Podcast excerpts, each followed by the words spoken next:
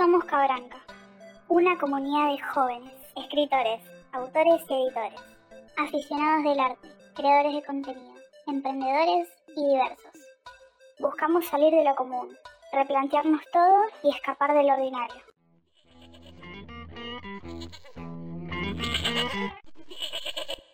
Hola, y gracias por acompañarnos por hoy.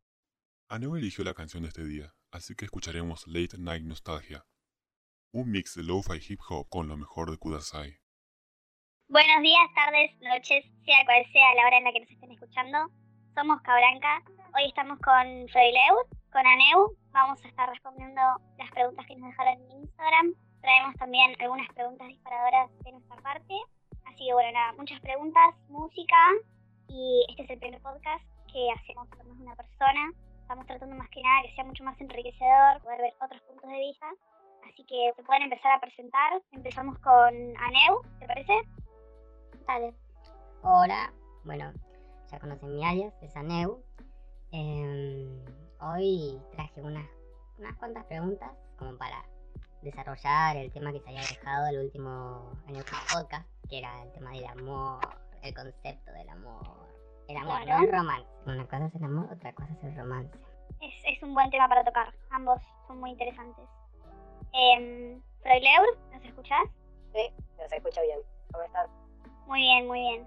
Es la primera vez que nos vemos la cara los tres a la vez, ¿no? Sí. Bueno, si les parece empezar con, con algunas preguntas disparadoras. bien. Podríamos empezar con alguna de las preguntas que nos dejaron. Sí, sí, bueno. Hicimos una encuesta en Instagram, nos dejaron un montón de preguntas, así que les recuerdo que nos encanta que participen, que estén al tanto, que vean las historias, que nos difundan también. Eh, algunas de las preguntas que nos dejaron en el post de ayer eh, las vamos a responder uno por uno. La primera es, ¿a cuántos seguidores esperan llegar? Yo creo que ahora creo que estamos más o menos en 65, 75, una onda por ahí. Creo que no es tanto los seguidores, porque se pueden tener muchísimos seguidores y que no sea el público al que espera llegar. Em, creo que es más importante el contenido que podemos llegar a aportar. Es como que la expectativa en cuanto vamos a recibir de la gente no es nada que sea prioritario, sino más bien cuánto le podemos llegar a dar. Sí, la verdad que sí, yo cada vez que eh, abro el grupo con, con el equipo y nada, veo todo el amor que se tiran, la verdad me llena mucho más que ver cómo sube el número de seguidores. Pero la verdad, para hacer una cantidad tan, creo que moderada para lo que venimos trabajando, creo que está bien. Siguiente pregunta. Eh, ¿Cuántos son? ¿Somos ocho? Siete. ¿Siete? Ay, me perdí. Somos siete. eh, somos todas mujeres, menos, bueno, hoy, Froileur y, y Aneu.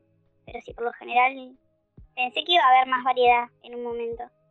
Eh, que por ahí a los hombres les iba a interesar más. Pero por alguna casualidad, me llueven las mujeres. Ah. Siguiente pregunta. ¿Les gustaría ser famosos? ¿Nos gustaría ser famosos? No sé, chicos, ¿ustedes? Creo que la fama no es importante, porque así como vos dijiste lo de los seguidores, mira, podremos tener como un millón de seguidores, podremos ser conocidos, pero lo que nosotros más queremos es que, eh, es que nuestro contenido pueda llamar la atención de las personas que se sientan conectadas con eso.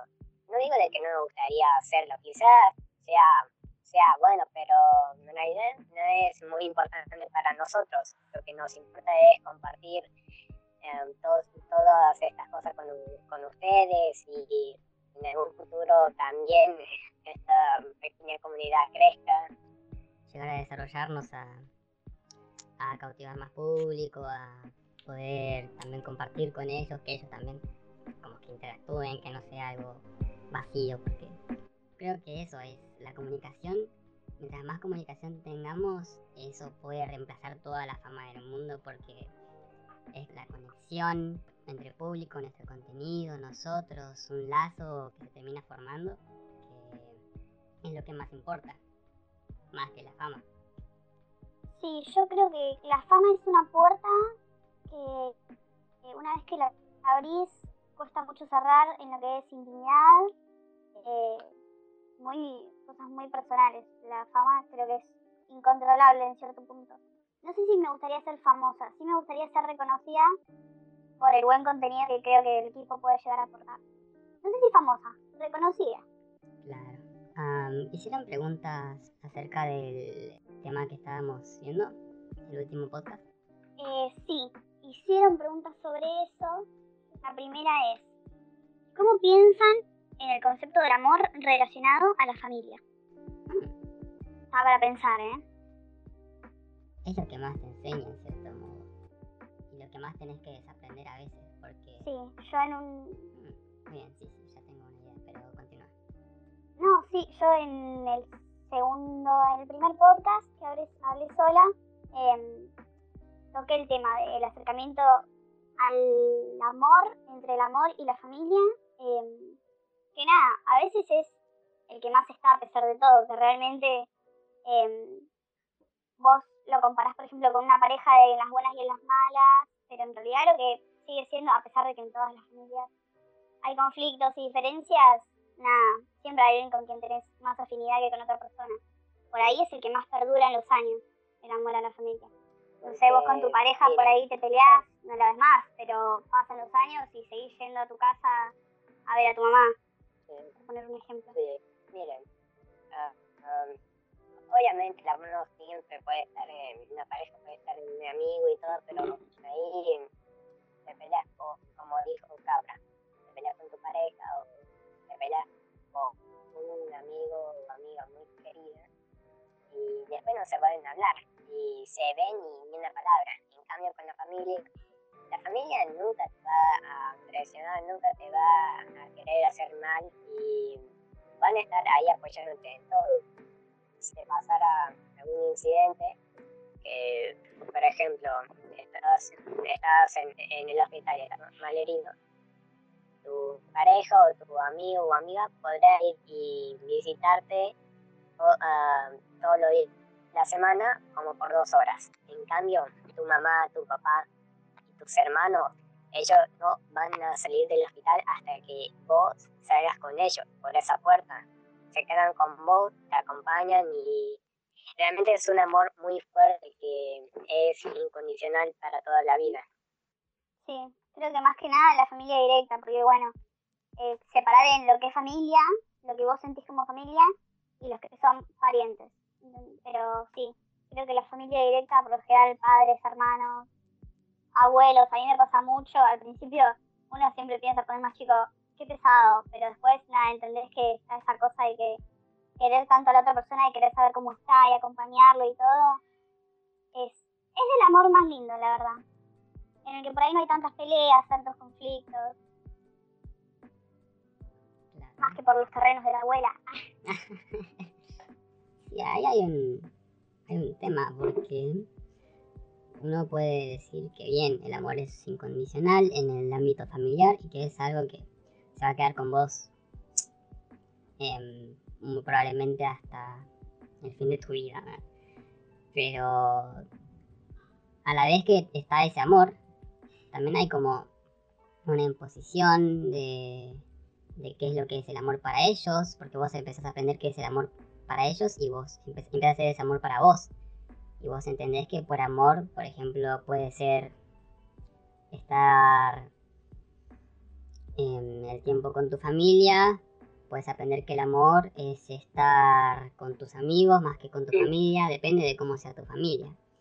Y después, una vez que llegas a la adolescencia, llega esa, esa, llega ese momento en el que vos empezás a entender también otros tipos de amor porque empezás a conocer a otra gente que tiene otra forma en la que se educó, en la que le criaron.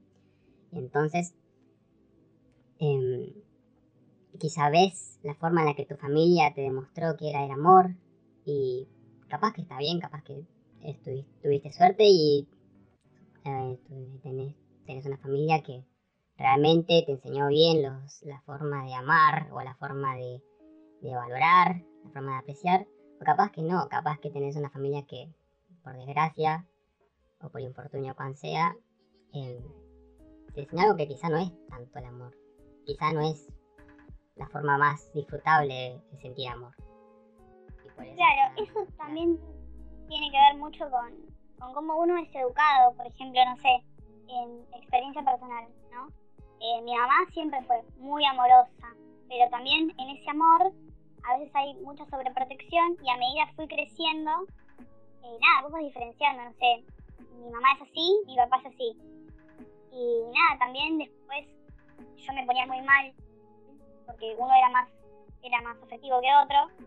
Eh, y después con los años empezás a aprender que a cada uno lo educaron de una forma diferente y por ahí es, es el mismo amor dado de otra manera. Uno, nada, no nace sabiendo. Muchas veces vos amás como te enseñaron a amar o como vos fuiste amado.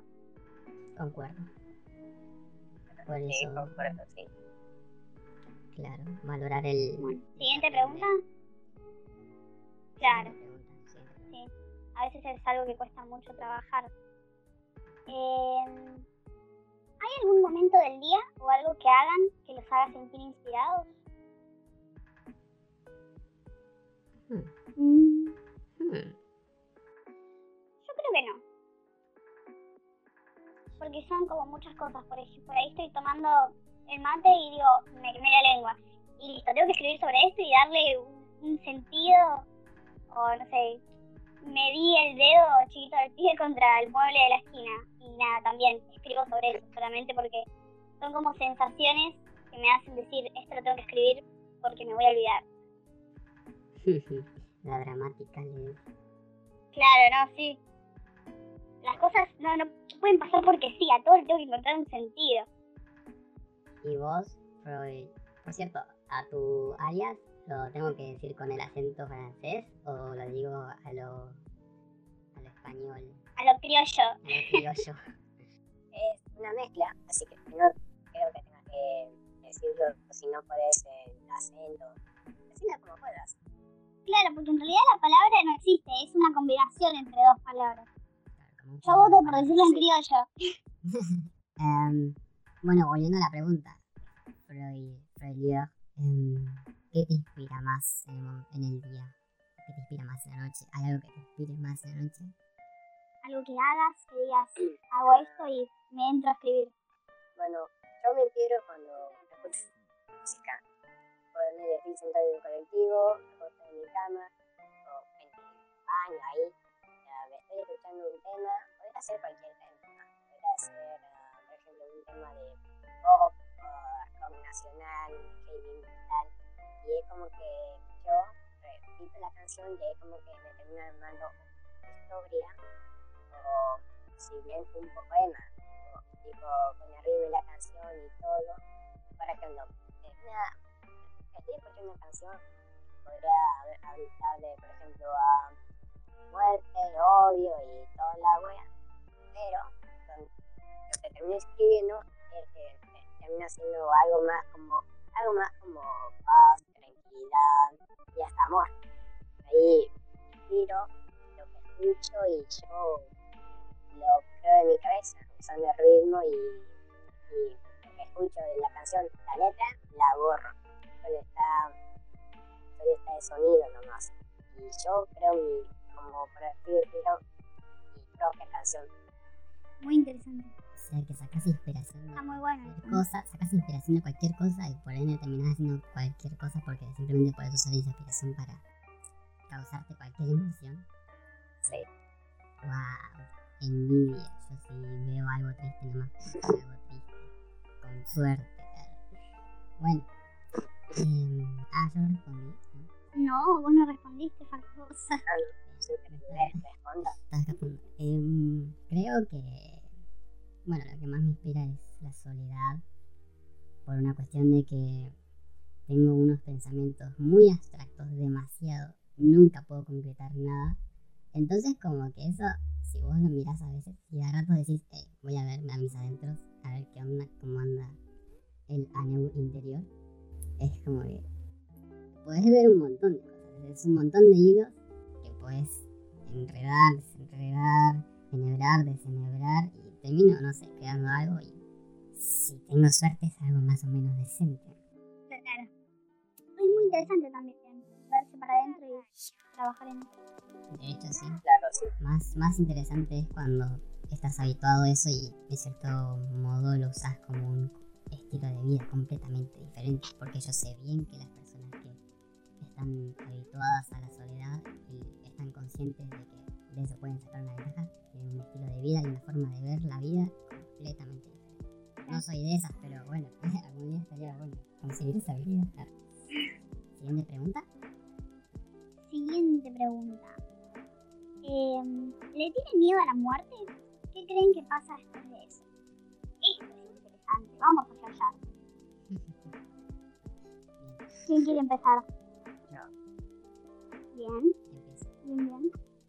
pregunta es si le tenemos miedo al muerte y qué creemos que ¿Y qué pasa de eso. Claro. Bueno, a mí no me asusta la muerte. Creo que lo que me asusta más es vivir toda una vida en la que, en la que lo desprecié, algo que no me guste, algo eh, fijándome y concentrándome solamente en los comentarios y opiniones de la gente y estar pendiente de que quieren los demás lo que no quiero yo. Creo que le tengo miedo a él que a la muerte porque bueno, la muerte es tipo, que, un descanso de, tanto tiempo en este mundo y podrá descansar.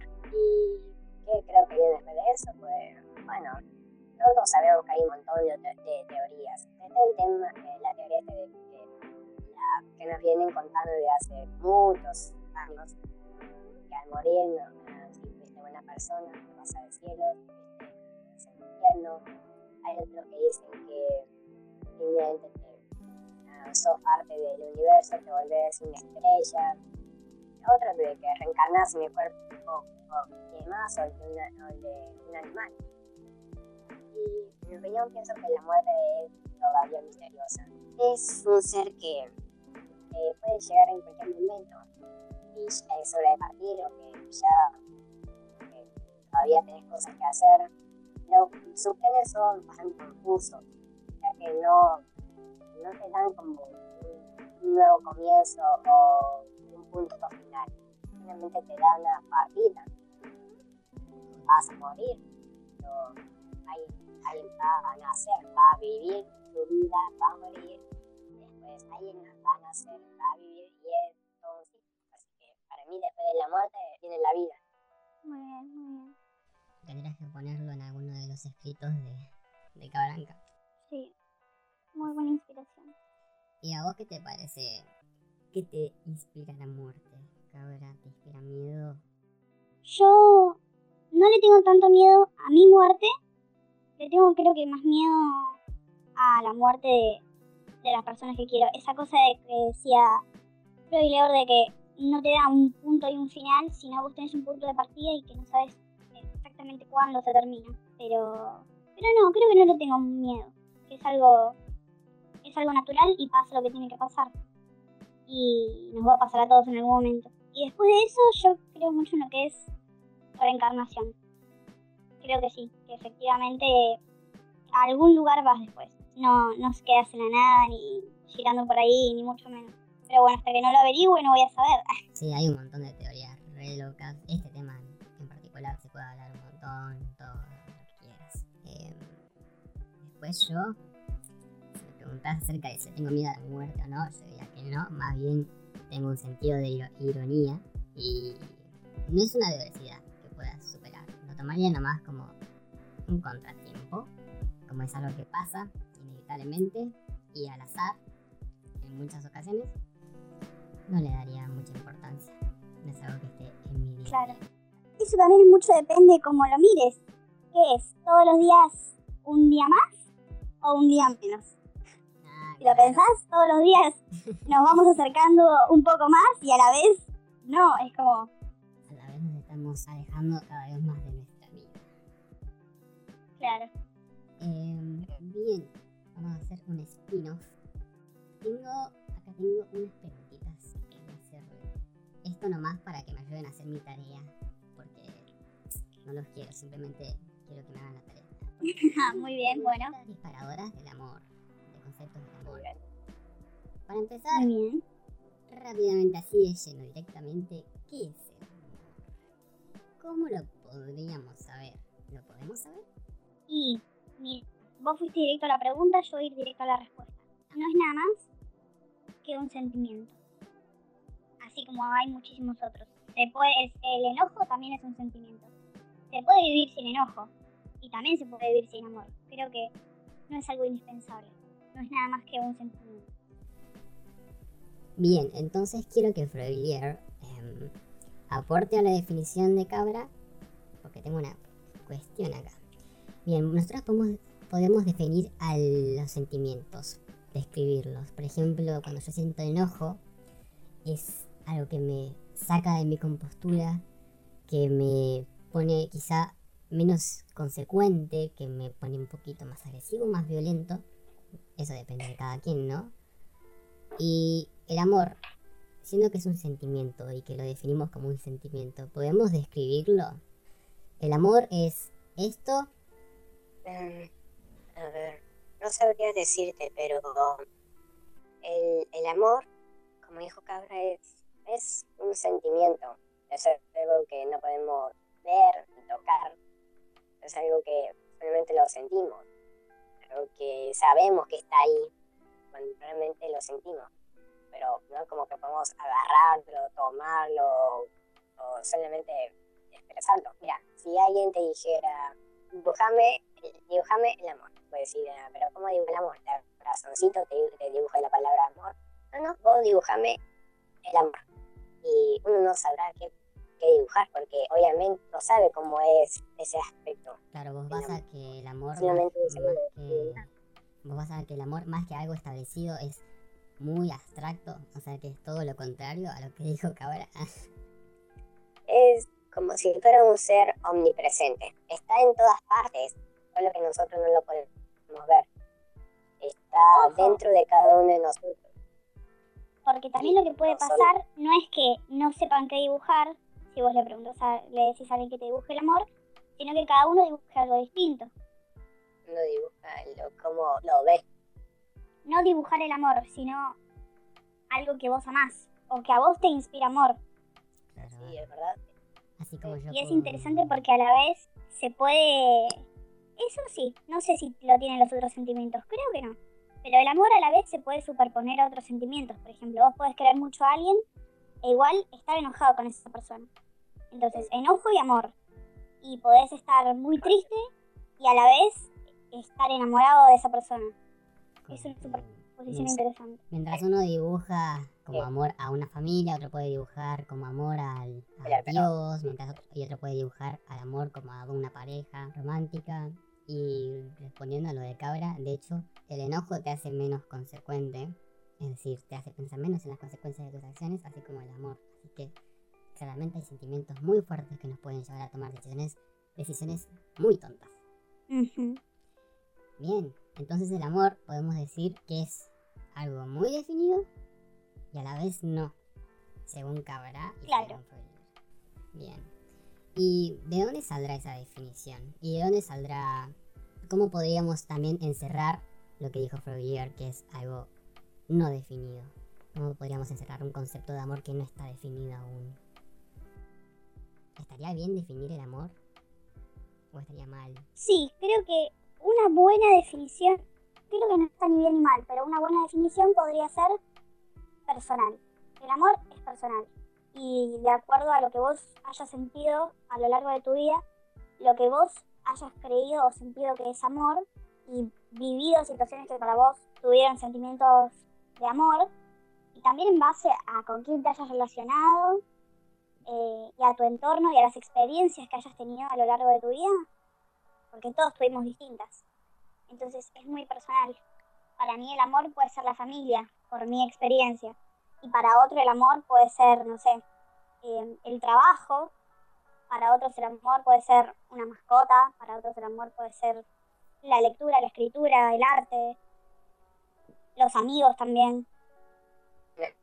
una actividad, un hobby, un, un paisaje, un, libro, una carta, un relato, una historia. Como dije, es como si fuera un ser omnipresente en todas partes. Claro, sí, bien. El amor es un ser omnipresente que está en todas partes. Bien. God is love. Bueno, entonces podemos decir que el amor está en todos nosotros y que algunos lo tienen definido porque ellos saben, habrán escuchado que esto es así, así, así, o porque ellos mismos lo definieron, y hay otros que creen que el amor no tiene una definición propia. Vale, eso me lleva a la próxima pregunta. Esa definición en mayoría, cuando definimos por mayoría qué es el amor, ¿cuál es esa definición que todos comparten más que nada?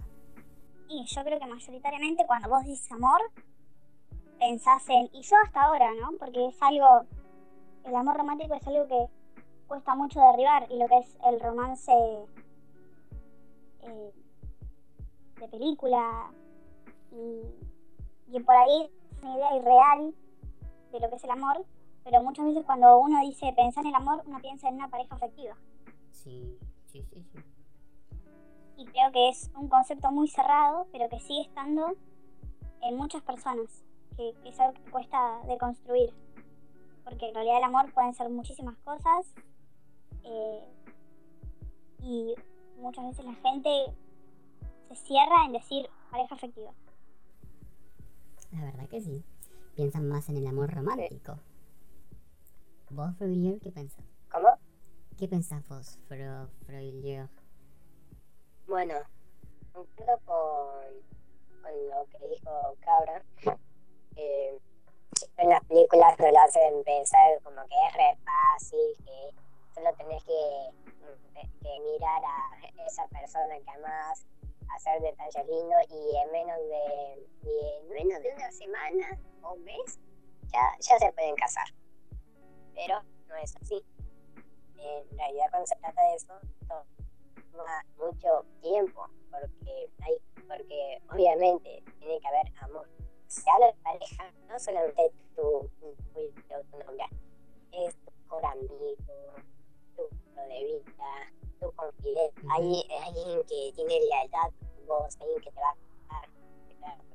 Y eso, eso se trata. Y es lo que es bastante real. Y también, uh, un poco la copa, eh, que, que, es un pensamiento cerrado cuando la persona hace pensar en, en amor, ya solamente como pareja.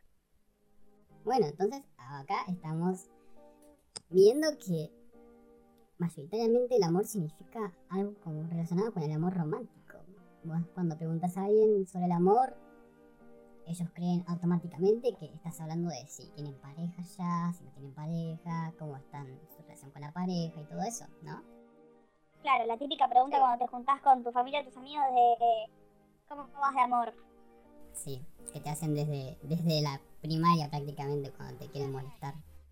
Claro, y la novia y el novio Claro, entonces vemos que desde, desde que somos chicos, eso es algo, es como una pequeña construcción que van poniendo en nosotros de a poquito y por tanto es lógico que después cuando crezcamos pensemos en el amor tan solo como en la manera de ver a la pareja, al romance, al compañero que tengas, que sea fiel a vos. Entonces, hey, una palabra, fiel, fiel fidelidad y el amor.